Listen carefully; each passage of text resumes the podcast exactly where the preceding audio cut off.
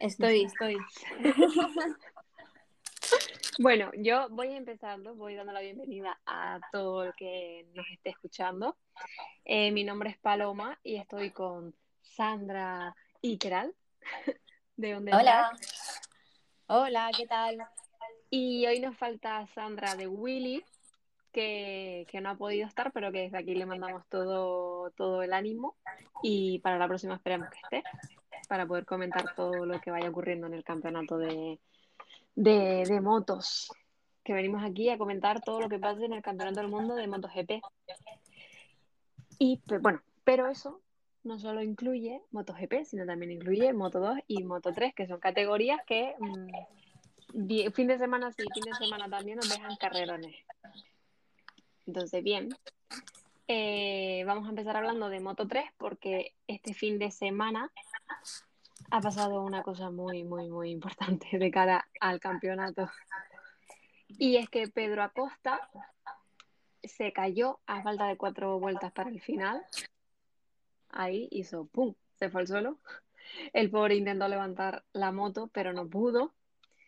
Y eh, Sergio, Sergio García Dols, que es el segundo de la general, estaba delante suya, no lo vio caerse en ningún momento ni nada, pero eh, sabía que se había caído porque en el dashboard de su moto le había salido que se había caído. Pero, por mala fortuna, pues se fue al suelo también en la última vuelta después de un de un mano a mano con Izan Guevara, que es justamente su compañero. Y claro, esto, esto deja el campeonato, o sea, antes era su, su oportunidad para recortar puntos. ¿Ustedes, ustedes cómo, cómo vivieron ese momento? Sandra, dale, dale. Dale, voy. Eh, yo creo que Sergio García perdió una gran oportunidad de recortar puntos. Eh, puede que esta carrera marque eh, el final del campeonato, la verdad. Quedan cinco carreras aún, pero son muchos puntos, si no me equivoco. Eh, alguna tiene los puntos que son, que son los mismos que la otra carrera, ya que ninguno de los dos ha puntuado. Hmm. Y la verdad que le hubieran venido muy bien esos puntos a Sergio. Sí, totalmente. O sea, yo creo que Sergio aquí, em, yo creo que se estará culpando interiormente y estará maldiciendo la carrera del domingo porque no, o sea, era una buena oportunidad para, para cortar distancia con Pedro, porque sabemos que Pedro, o sea, es rookie pero no suele fallar. Y que se dé otra, otra oportunidad así para Sergio de recortar puntos va a estar difícil, la verdad. Así que, mm, bueno, vamos a ver qué es lo que sucede este fin de semana en, en Misano. Pero bueno, yo la verdad que tengo ganas de ver una, una batalla de las suyas, de estos dos, porque la verdad que disfruto muchísimo con cada, con cada carrera. Yo creo que todos estamos de acuerdo en que Sergio entró un poco en una lucha que no le... A ver, por sacar puntos sí, pero que no era el momento. Porque en que puntuara ya le restaba puntos. Y yo creo que el, el, el rifirrafe que tuvo con Guevara no le favoreció ni a uno ni al otro. Eh, estoy totalmente de acuerdo. Era, era coger 16 puntos o irse al suelo. Y en este caso se fue al suelo y, y él claramente después de la carrera se vio un poquito así como devastado, ¿no? Por así decirlo, entre Sí. comillas, porque sabía que había perdido una oportunidad de oro. Sí, a veces 16 hay, puntos. Sí, dime. no, que a veces hay que, es eso que dicen de que hay que saber retirarse a tiempo. Y cuando es mejor Sí. levantar mm, y decir, mira, ya está, hasta aquí he llegado, mejor me quedo en mi cuarta posición, que no me voy al suelo. Y, y bueno, yo creo que sí, que a veces hay que, cuando te estás jugando un campeonato sé que es difícil, pero a veces es como mejor decir, mira, me quedo donde estoy y no tomo riesgos. Exacto. Y bueno, yo creo que es eso. Ahora yo creo que lo habrá aprendido. Al menos espero que haya aprendido la lección. La verdad que fue un poco desastre la carrera para los españoles. Porque caída de Tatay, que volvía, ya estaba un poquito mejor y, y tal, y volvió a caer Tatay. Alcoba también cayó al final de la carrera. Después, Acosta que tiró también a Xavi, que por cierto se fue bastante magullado, no sé cómo estará para este fin de semana, y también la caída de, Sergio. Entonces, eh, Masia hizo otro top 10, que Masia no lo vemos muy delante, pero la verdad es que siempre está en el top 10. Y buena carrera para Adrián Fernández, que es la tercera carrera que puntúa y quedó duodécimo. El pitito. El tirito. A mí la verdad que me gustaría remarcar un poco también la faena y el trabajo que está haciendo Guevara, porque le estamos viendo ahí, em, ya empieza a ir muy bien. Y es lo que decíamos, todos los rookies quedan eclipsados por Pedro Acosta, pero es que realmente la progresión de Guevara está siendo impecable.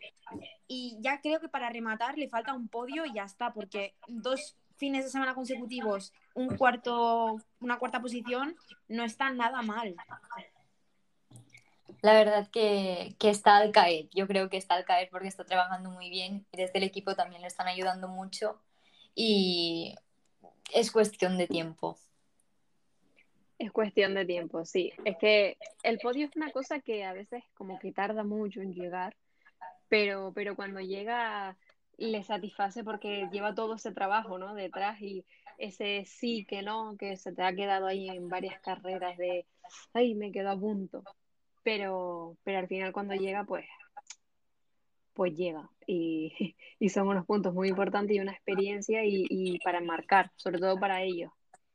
Pero vamos, que Isan está haciendo un trabajo increíble y, esperemos a ver qué hace este fin de semana. A ver si puede conseguirlo. A ver, a ver si puede conseguirlo. Y también eh, quiero nombrar el, la caída de Gabri Rodrigo, que este fin de semana ha vuelto a caer el hispano argentino, y tiene contrato para el año que viene con el SAC Racing Team. Y a ver qué tal se da Moto 2. Porque a lo mejor con Moto Grande va un poquito mejor. Porque Moto 3 le está costando, tiene muchas caídas. Y a ver si puede progresar un poquito más, Gabri. Sí. sí.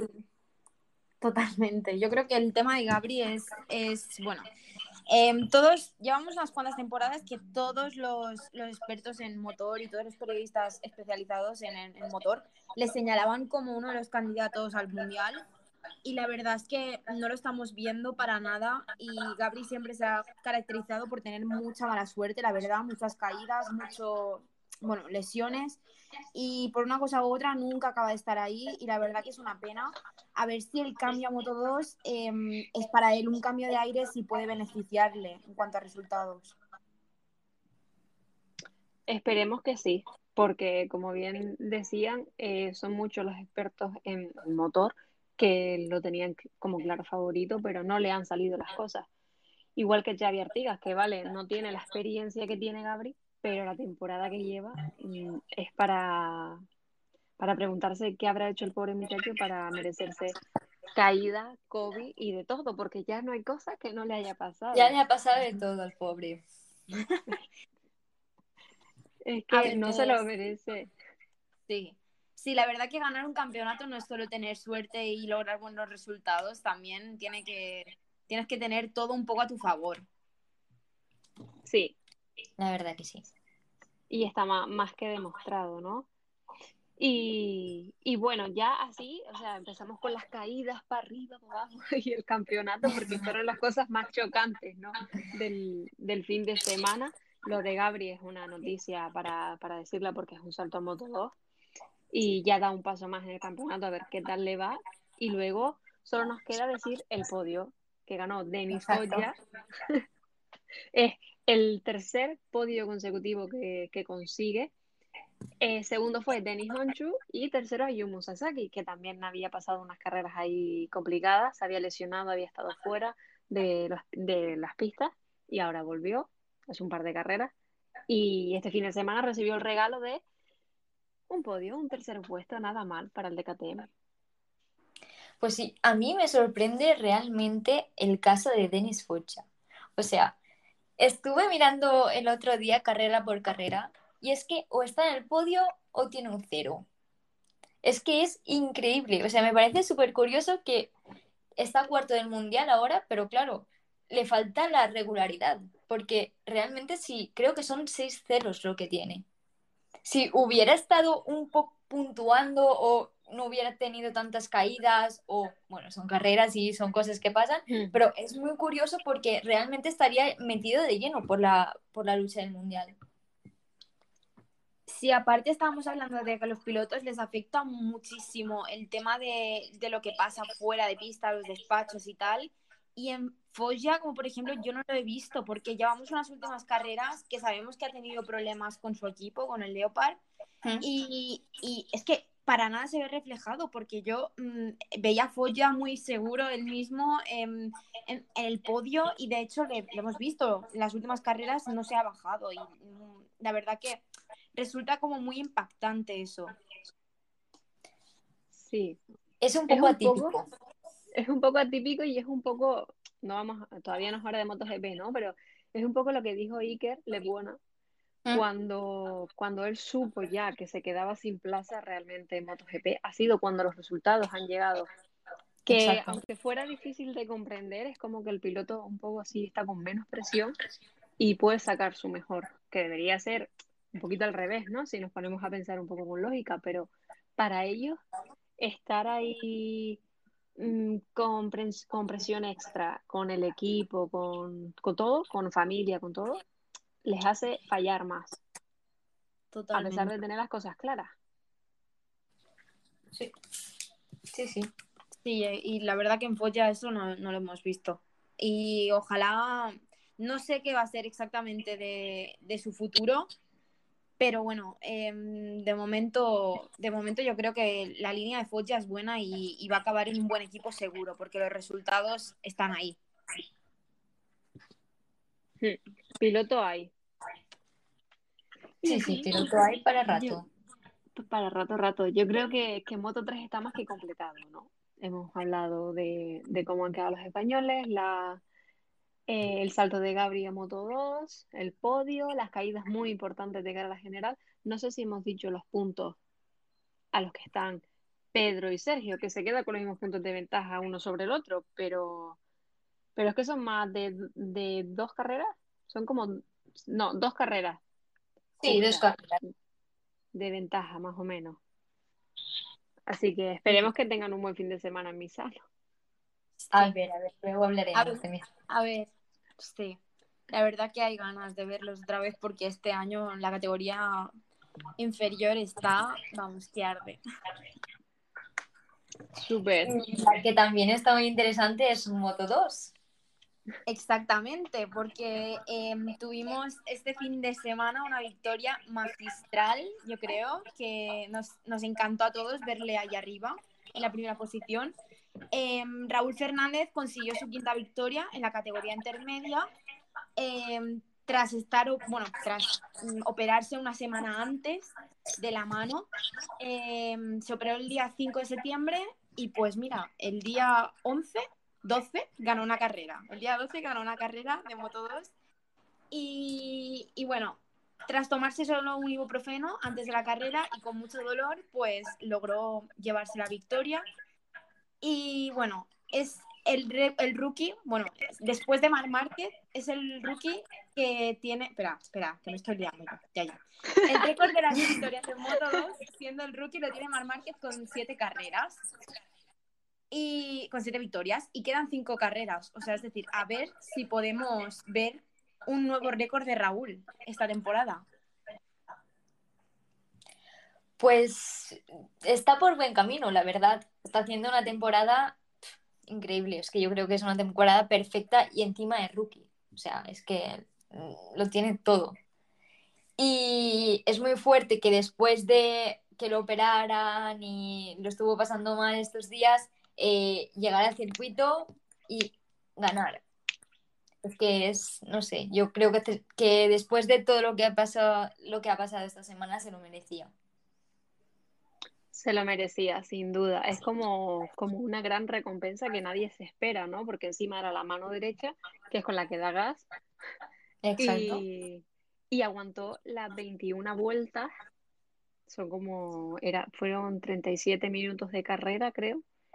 Y a tope, porque estuvo desde el principio primero. Y, y me quedo ahí.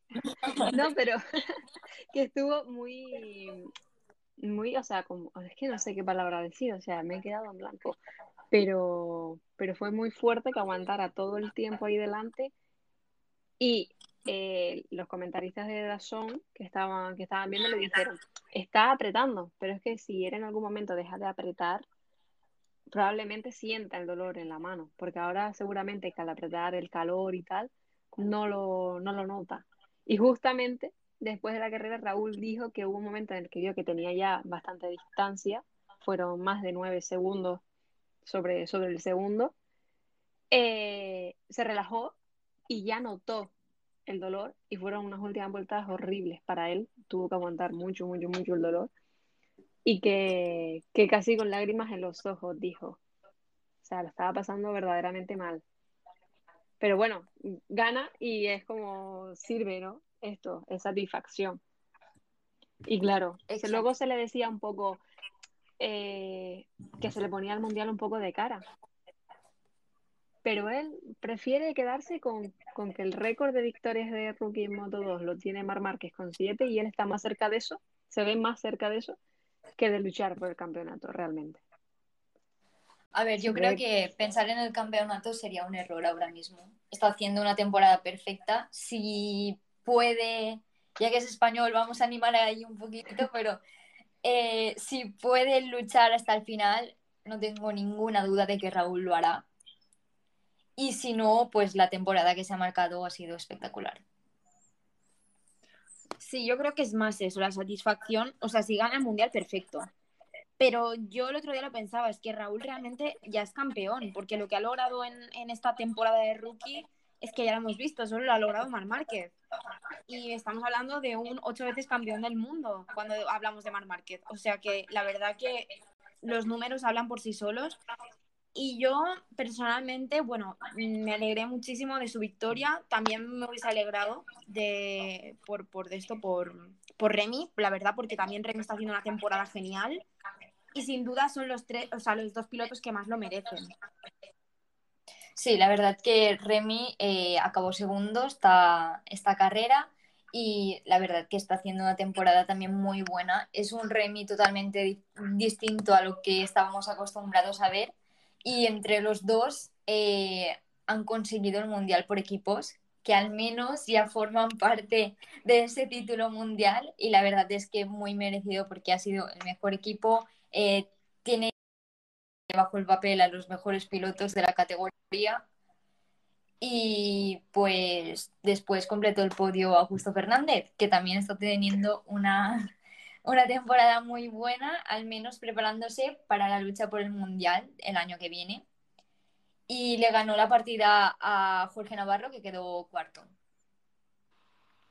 Los dos españoles, ¿eh? ahí en plena lucha. Nos regalaron una, bonita lucha ahí en el, en el segundo grupo que hubo. Y claro, más que merecido, tanto para uno como para otro, porque Jorge bien lo puedes ver arriba, bien abajo, y ese cuarto puesto seguramente, a ver, mejor, un podio, porque viene de un podio, pero ese cuarto puesto le habrá sabido a Gloria también. Siempre que se mantengan en pista, para, o sea, desde mi punto de vista, siempre que yo los vea en pista y se mantengan ahí y puedan puntuar, va a estar mejor que fuera, sin duda. Exacto. Y, y así, luego Luego el siguiente en cruzar línea de meta tras Jorge Navarro fue Canet, que fue quinto. Un, gran resultado para Aaron Canet.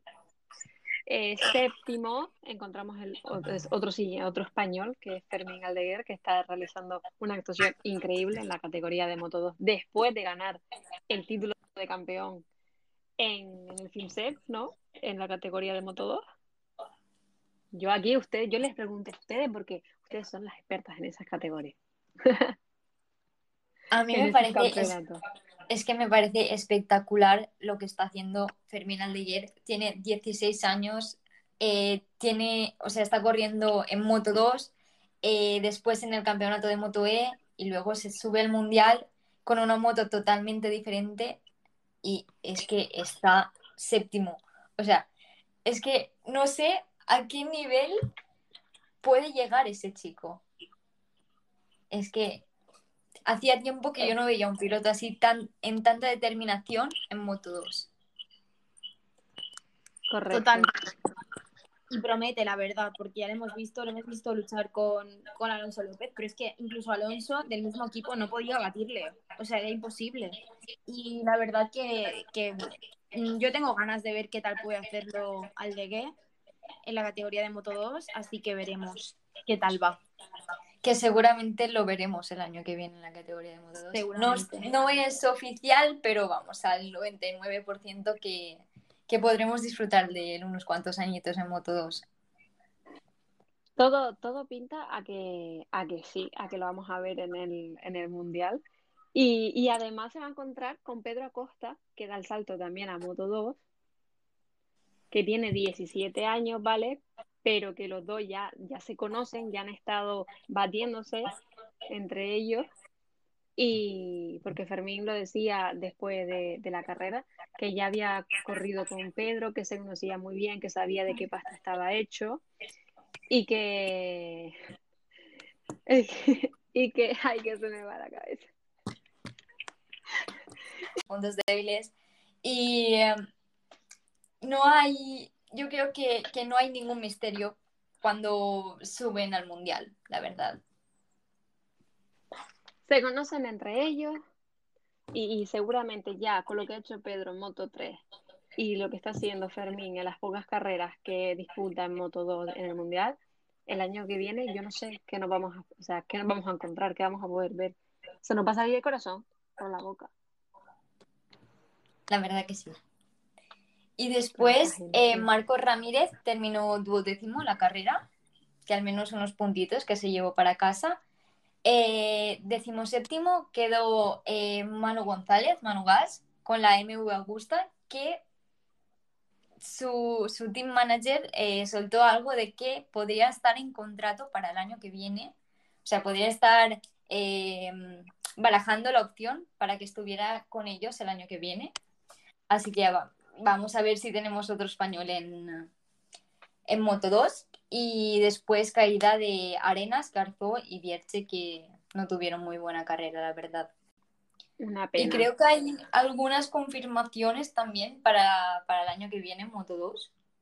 Eh, bueno, tenemos las confirmaciones para 2022 en Moto 2, ya como hemos estado hablando, de Jorge Navarro, que correrá con el Flexbox HP40 en 2022 en el equipo de Sito Pons, eh, que también ha firmado con Aaron Canet a la misma vez. Eh, o sea que obviamente deja, deja un hueco en Speed Up, Jorge Navarro, que es lo que comentábamos antes de que igual podría ocupar el sitio Aldeguer. Aún no es oficial ni nada de eso, pero se está hablando y se está comentando eso. Eh, ambos pilotos lo hacen para poder pilotar una Calex, es decir, tanto Navarro como Canet eh, han buscado esta alternativa. Y en el caso de Canet, justo ha dado la casualidad de que en el equipo de Aspar también correrá con Calex la próxima temporada. Y él mismo comentó que si llega a saber eso, no se hubiese cambiado de equipo porque eh, él está muy a gusto y se encuentra muy a gusto en el equipo Aspar. Pero así fue y, corrió, bueno, tuvo prisa a la hora de, firmar contrato y, se ha encontrado con esta situación. Eh, y bueno, con la huida de Augusto del KTM, ah, de, de Augusto al KTM Ayo, eh, deja su puesto en el Mark VDS y correrá Tony Arbolino. Que te dejo a ti, Sandra, que expliques un poco todo esto. Sí, la verdad que Tony Bolino ha tenido una temporada complicada. Eh, parece que no acaba de entenderse con su equipo. Re- recuerdo que es el subcampeón del año pasado de, de Moto 3. Y eh, yo creo que este cambio le vendrá muy bien en el marco VDS, ya que vemos que es una moto ganadora y será compañero de Sam Lowe's, que la verdad que creo que se ha hecho oficial hoy, el día de su cumpleaños. Así que ya sabemos una plaza más y vamos a ver qué tal las, las, las otras plazas, a ver si lo sabemos pronto, que nos gusta mucho también todo esto. Sí, porque la verdad que todo el tema del mercado es como, es como el mercado de fichajes en el fútbol, ¿no? Sí, sí. Pero lo que pasa es que en las motos estás todos los meses que puede pasar cualquier cosa. Como ya cada semana te lo cambian todo. Exacto. Sí, y es que Puede- además nos encontramos. Nos encontramos ahora en la temporada, o sea, es, es como, hay en cuestión de tres meses tantas incógnitas que resolver y es así porque a partir de junio, final, principios de junio hasta finales de, de agosto, principios de septiembre es cuando se confirma todo. Y, y la verdad que están siendo unos meses intensitos. Estamos viviendo una temporadita de MotoGP en cuanto fuera de pista, muy movida y con mucha, muchos, muchos movimientos. Bueno, fuera de pista y dentro, porque la carrera de MotoGP de esta semana, las tres últimas Ay. vueltas fueron de escándalo. Eh, gran victoria, pero yo creo que se lo merecía muchísimo de Pecco Bagnaia, que ha estado muchas carreras intentando eh, luchar por la victoria en el podio y se impuso a un Marc Márquez nada más y nada menos. Que vimos un poco el Marc Márquez que estábamos acostumbrados a ver, pero eh, Bagnaia y la Ducati le ganaron la partida, todo hay que decirlo. ¿Qué, Sí. ¿qué os pareció la victoria de Peco? increíble, o sea, totalmente magistral. Y, y yo las tres últimas vueltas, em, es que de hecho mi madre que no sigue las motos chillaba y no quería verlas. es que se van a caer, se van a caer. Es que cualquier persona que no siga las motos, si ve esas tres últimas vueltas se pone nervioso. Porque fueron increíbles, o sea, no se puede decir más. Peco estuvo totalmente a la altura. Em, Mark em, volvió a ser Mark y la verdad que yo creo que eso también es digno de admirar y digno de aplaudir. Y, y bueno, increíble, la verdad, chicas. Yo no sé qué tal lo visteis vosotras, pero, pero bueno, Quien, eso para quien no vea las motos y quien sí las vea, porque mi corazón estaba a tope. O sea, Sí. yo, yo, yo decía, es que era un poco eh, viendo al Márquez que ya estábamos acostumbrados a ver, que ya sabe, él durante el fin de semana dijo, no me espero un fin de semana como en Sachsenring, eh, no, o sea, un puesto, un podio sería un regalo y, y le llegó, pero es que lo de Peco, que desde el, desde el sábado consiguió la pole número 50 de Ducati, o sea, ya empezaba muy bien el sábado para él. Y, y el domingo con esa primera victoria en MotoGP, que la temporada pasada tuvo una mala suerte de lesionarse de la rodilla y, y se perdió Breno y Austria, y aún así cuando volvió hizo un segundo puesto en, en San Marino, que es justamente la carrera que, que toca este fin de semana. Y claro, viendo después de todo lo que ha pasado Peco y de lo que es capaz de hacer una vez viene una lesión y demás, esta victoria tenía que llegar. O sea, te- tenía sí o sí que llegar porque se la merecía y es un piloto trabajador, es un piloto rápido, es un piloto campeón del mundo y está claro que, que con la Ducati es muy rápido y muy competitivo y vamos, le va a hacer cara a, a todo el mundo. Ha sido el único piloto ahora mismo en parrilla, el único piloto quiero decir así de los nuevos, ¿no? De nuevos, entre comillas, Exacto. eh, que ha batido a, que ha batido a Márquez, porque Fabio, que hoy es el líder del campeonato, todavía no ha podido batirle. O sea, Sí, un poco, un poco así. Fue una gran carrera. Yo creo que debe estar muy orgulloso de, de la carrera de, de este fin de semana porque es que fue una carrera perfecta. Es que de manual, todas las trazadas por donde tenía que estar, no dejaban ni un hueco en el ritmo y soportando la presión de Marc Márquez detrás, porque es que estaban pegadísimos. O sea, creo que fue increíble. Y bueno, el podio lo completó Joan Mir, que es la quinta vez que sube al podio esta temporada. Y le está costando un poquito a, al de Suzuki, pero bueno, está en el top 3, si no me equivoco, en la general. Y va haciendo. Sí, Sí. totalmente. Sí, y Mir, debemos recordar que el año pasado iba un poco así y acabó ganando el campeonato. Yo creo que este año está más complicada la cosa, pero matemáticamente solo hay, creo que el otro día lo estuve leyendo y creo que solo hay como tres o cuatro pilotos en toda la parrilla que matemáticamente no puedan eh, optar al campeonato, que son las dos ondas. Y creo recordar que también era Rins, creo que era, Sí, pero hay, puede hay ser. varios, o sea, no, no, que matemáticamente claro que se puede. Entonces veremos qué es lo que pasa. Tendría que fallar mucho Fabio, pero, Pero son carreras. pero son carreras, todo puede pasar. Y puede pasar de todo, sí, sí. Exacto. puede pasar de todo. Por lo, a ver, por lo que estaban diciendo, que en verdad es que lo que tiene esta temporada es que Fabio está siendo muy consistente y muy de está dando golpe en la mesa, en la mesa eh, carrera tras carrera. Los números de Joan esta temporada están siendo casi prácticamente mejores que los del año pasado. Ha tenido más podios. Eh, la victoria como que se resiste, ¿no? Siempre más, pero esto viene un poco eh, a raíz de que las clasificaciones le cuesta más. La Suzuki todavía tiene que dar un paso más hacia adelante, tanto él como Rins. Y porque solo ha sumado un cero esta temporada, en todas las carreras ha puntuado y en prácticamente todas ha estado dentro de, en, en todas ha estado dentro del top 10. En cambio, eh, Fabio lo que tiene es eso, que no ha fallado. Está siendo un Fabio muy diferente al que, al que vimos la temporada pasada, donde la presión le pudo. Y Peco, que es el segundo de la general, también solo ha sumado un cero y también está ten- ha tenido buenos números. La peor fue así Silverstone y el cero, obviamente. Pero quiero decir que no están haciendo mala temporada, solo es que Fabio está siendo superior. Y está marcando un poquito la, la diferencia.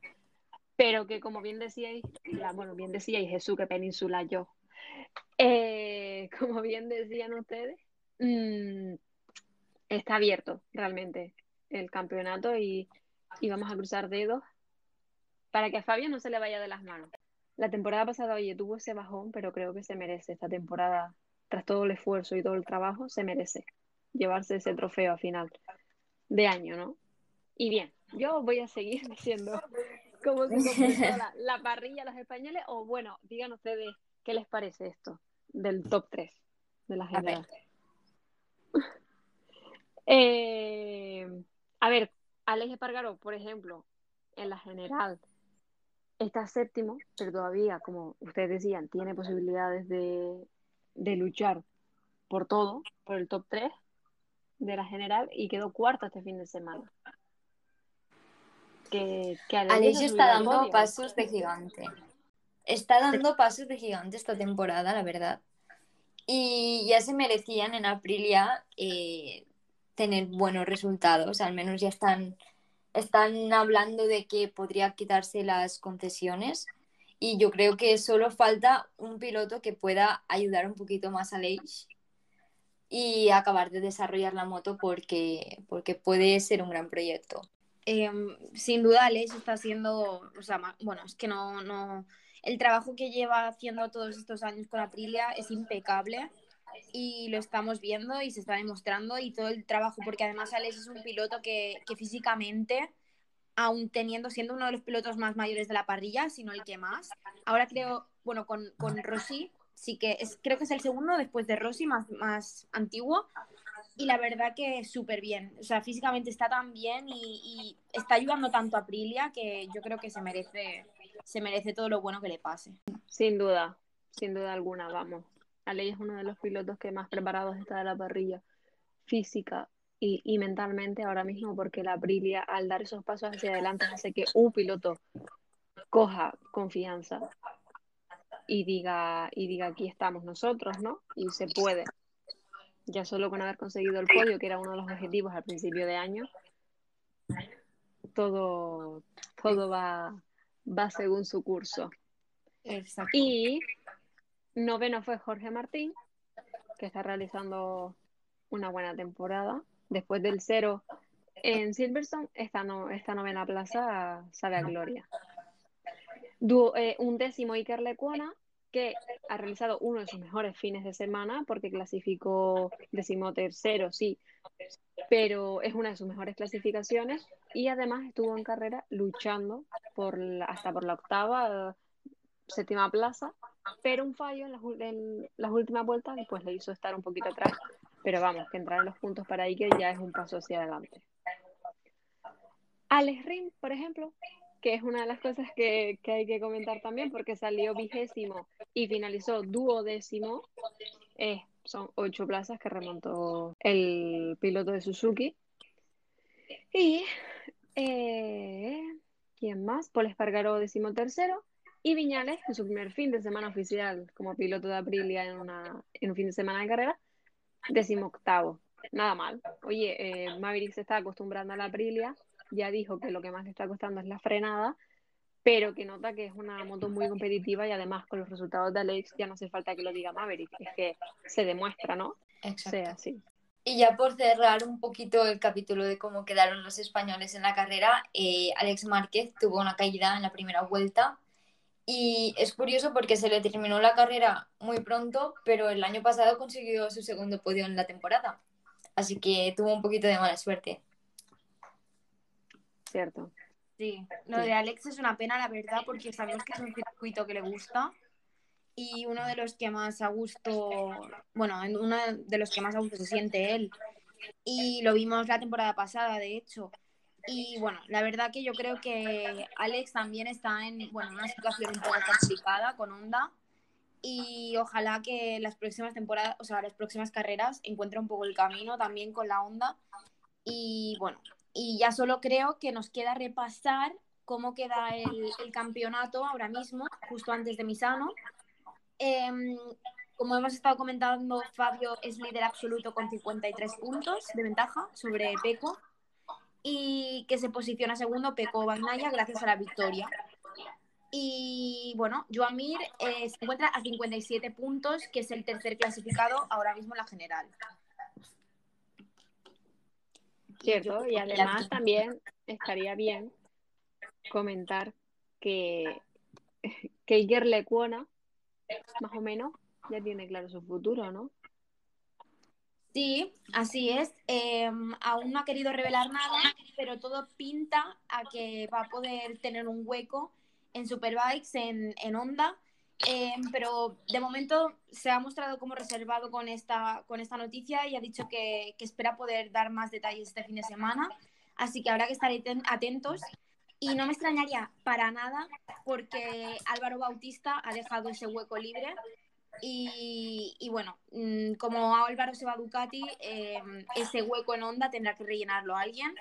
Y yo creo que no hay nadie mejor que Iker y se lo merece. Y de verdad que me sabe muy mal que se vaya a quedar fuera del campeonato. La verdad es que sí. El pobre Iker no ha tenido nada de buena suerte en el, en el campeonato del mundo y esperemos que tenga más suerte en otro campeonato porque como ha demostrado en estas últimas carreras, tiene talento y se merece eh, un puesto para luchar por, las, por posiciones eh, delanteras. Totalmente.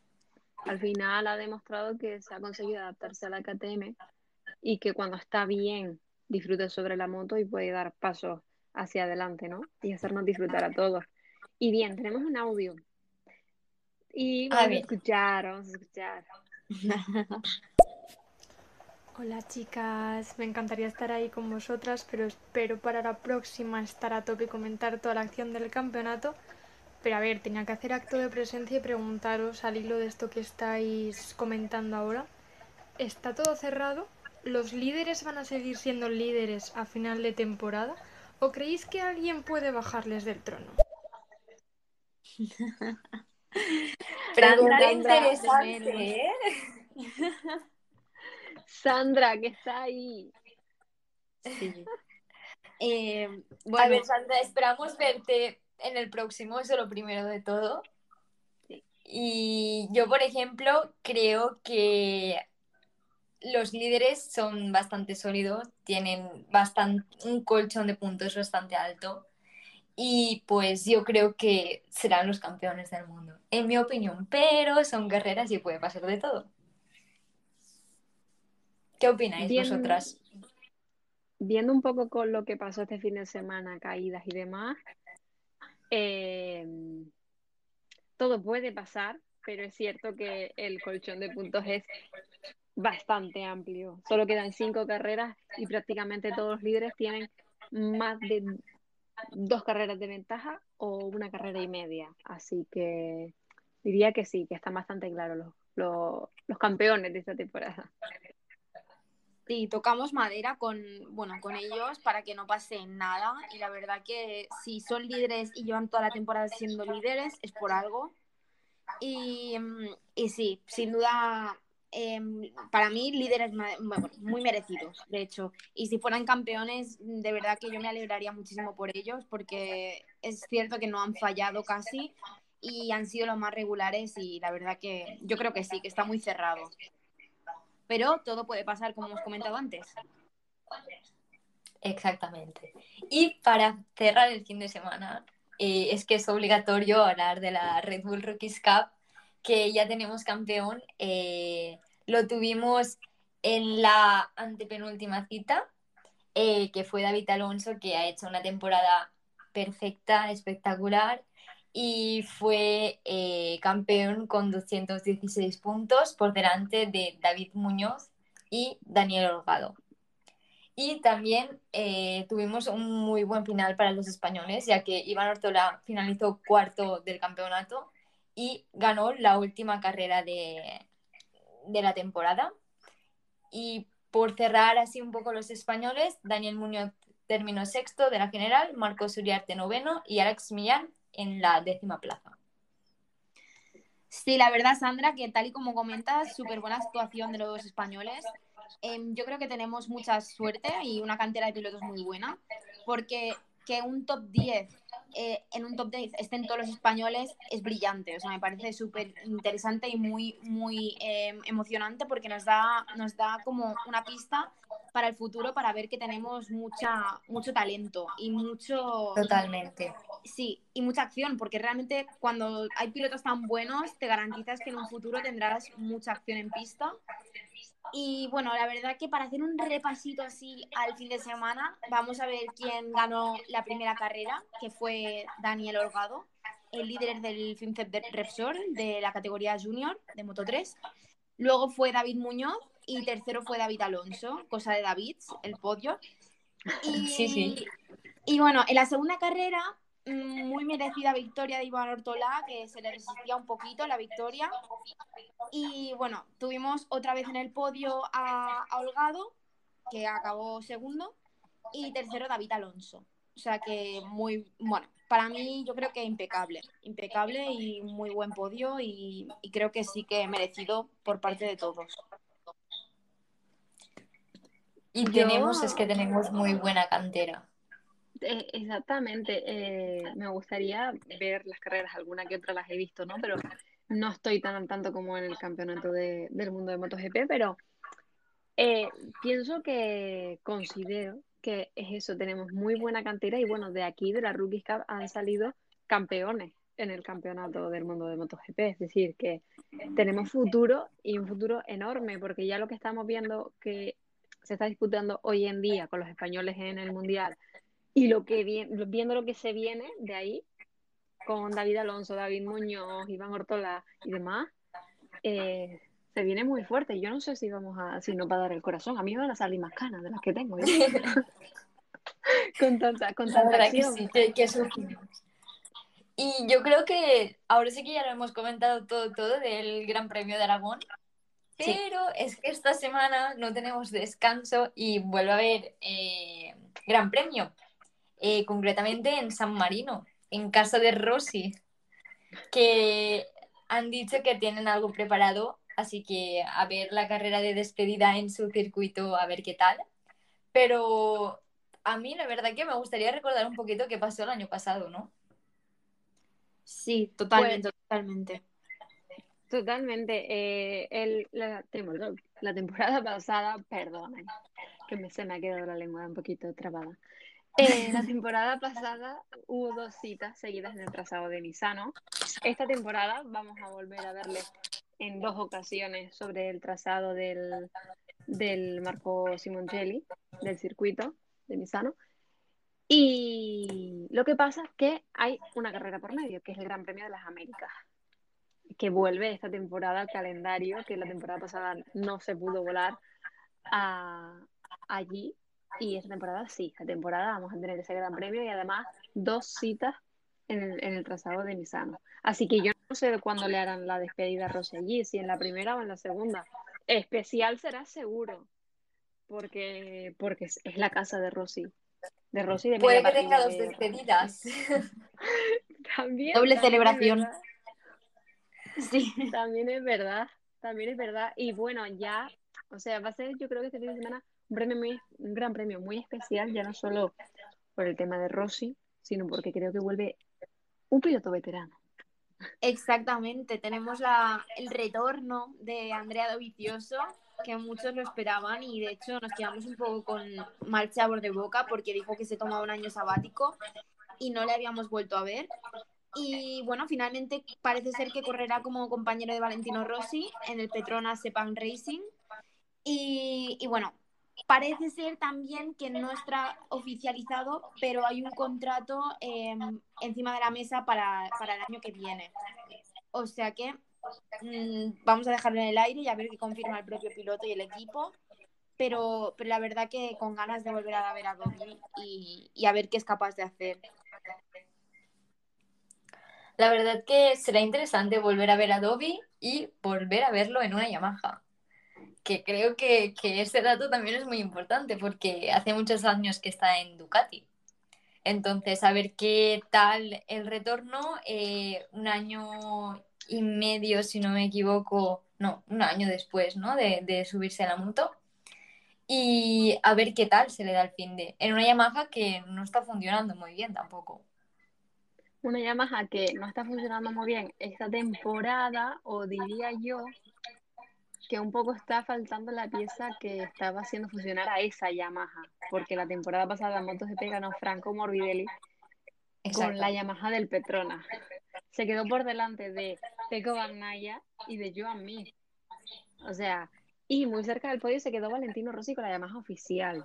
Pero, pero quedémonos con lo que con lo esencial, que es que Franco consiguió la victoria con, con la Yamaha satélite.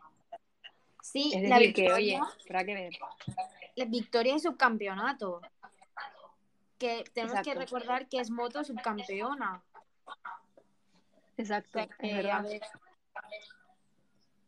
A ver qué pasa, a ver qué pasa. Luego en Moto 2, eh, en la temporada pasada ganó Luca Marini, eh, que ahora está en MotoGP, así que a ver cómo, cómo se le da.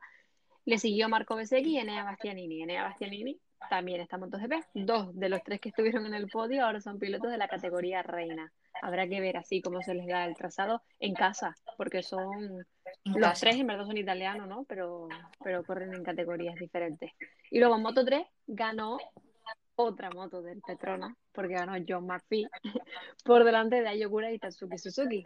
Y Ogura también está ahora en Moto 2. Es que esto de los cambios, decimos podios de, de años anteriores y nos vemos mm, obligados a decir que casi todos ya están en, en la categoría superior a la que estamos. totalmente. Muchos cambios. Pues sí. Y seguramente los italianos serán muy fuertes en este fin de semana, ya que corren en casa. Así que a ver quién nos presenta el, el, el TGP. Y vuelve a ver Moto E, que la temporada pasada eh, estuvieron en el podio Matteo Ferrari, Xavier Simeón y Dominica Gerter. Y es, será la cita final, o sea, es el último gran premio, a ver quién es el campeón de Moto E. Y lo que también hay este fin de semana, que estábamos hablando antes de las copas de promoción, es Finter Repsol, pero solo está la categoría de, de Moto 3, ¿verdad, Geralt? Em, sí, efectivamente. Vamos a ver solo la categoría del Mundial Junior de Moto 3. Em, es, eh, bueno, solo correrá la categoría inferior, bueno, la inferior, la categoría de Junior. No correrá ni Moto 2 ni la Eu- European Talent Cup. Em, la próxima carrera donde va a correr todo el campeonato va a ser en Valencia ya, la última cita de la temporada. Y, y bueno, eh, Dani Holgado, lo único que podemos decir es que Dani Holgado es líder con 176 puntos. La verdad que un Holgado muy consistente y muy fuerte, lo hemos visto, em, casi imparable. No sé qué es lo que puede pasar, porque aún quedan tres citas, quedan dos carreras en, el Ricardo Tormo y esta cita de este fin de semana. Pero bueno, em, la verdad es que le siguen David Muñoz y Iván Ortolá y están a 42 puntos. O sea, Muñoz está a 42 puntos de Holgado. Lo veo complicado. Veo complicado que alguien pueda batirle, pero bueno, como hemos comentado, son motos, eh, son carreras y en las carreras todo puede pasar. Y, y, bueno, la verdad es que Muñoz, tanto Muñoz como Ortola están fuertes. Y, y bueno, sinceramente yo creo que Holgado lo tiene bastante encarado y veremos qué es lo que puede pasar este fin de semana. Y, y lo seguiremos de cerquita y a ver si para el próximo post podemos, podemos comentar qué tal. Sí, yo cierro el capítulo ya de esto y yo creo que Holgado eh, ha hecho una temporada espectacular en, en el Cince Repsol. O sea, es que ha sido el piloto más rápido, con más ritmo, el que tenía las cosas más claras, el más difícil de batir y eh, sería una pena si no llegara a, a finalizar primero el campeonato, pero que vamos, que yo creo que lo tiene muy fácil, fácil entre comillas, porque esto de fácil seguramente tiene poco. Y, y a ver qué tal, porque será una carrera para no perderse. Además es muy curioso porque ahora mismo, o sea, mm, leyendo yo todo lo que tenemos nosotros aquí, los números tal, eh, son tres pilotos que están ahí también en la Red Bull Rookies. Y, y bueno, como os comentado más una vez, sí que es verdad que comparten copa de promoción, pero es que los que son fuertes en un lado son fuertes en otro. La verdad que sí. Y es que aquí en España tenemos muy buenas escuelas de pilotaje, de equipos, y yo creo que hacen un trabajo increíble con los pilotos, ya que son rápidos en cualquier campeonato.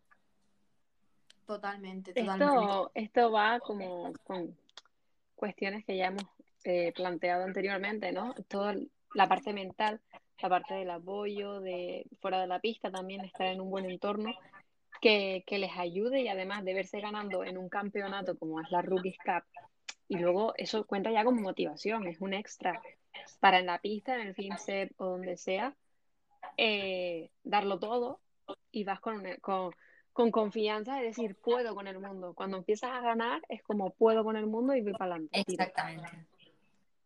La verdad que sí. Sí, está muy interesante todo, pero antes de cerrar, ¿qué tal una porra? ¿Por qué? Oh. Eh, mira, si, si quieren empiezo con la de Sandra, ¿vale? Que aunque ella no esté hoy aquí hablando ni comentando, ella me ha hecho llegar su porra. Perfecto. A ver, que vamos a escucharla. Porra mm, para mi sano, su podio son Fabio, Peco y Joan. Vale. Bueno, cero descabellado. Cero, Cero vamos. descabellado. Sí. Totalmente. Yo- Viendo que, que, la, que la Yamaha ya estuvo ahí el año pasado y la Ducati también. Y la Suzuki. O sea, están todas. Puede repetirse en podio así. Uf, a ver. Dale, Sandra. Yo-. Con la victoria, eh, creo que Fabio puede ganar. Porque el Misano también se le da muy bien a la Yamaha. Eh, segundo, bueno, segundo o primero, alternando posiciones. Es un poco complicado esto, ¿eh? Eh, yo pondría Peco, la verdad, porque después de la victoria irá un poco más.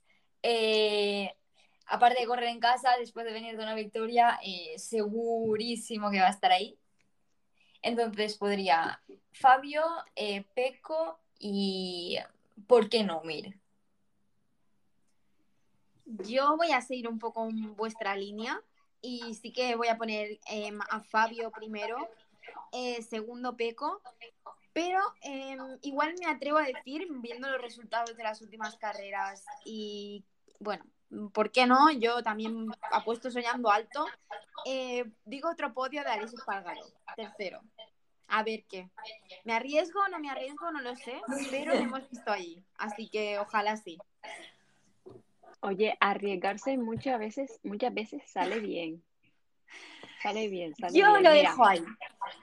Mi podio, eh, no sé, no sé tampoco las posiciones, que las posiciones es muy complicado, pero mi podio eh, apostaría por Peco también, porque por eso, porque viene con un extra de motivación. Peco, eh, Fabio y Rins. Oye, pues Porque, mira, cambio eh, de compañero.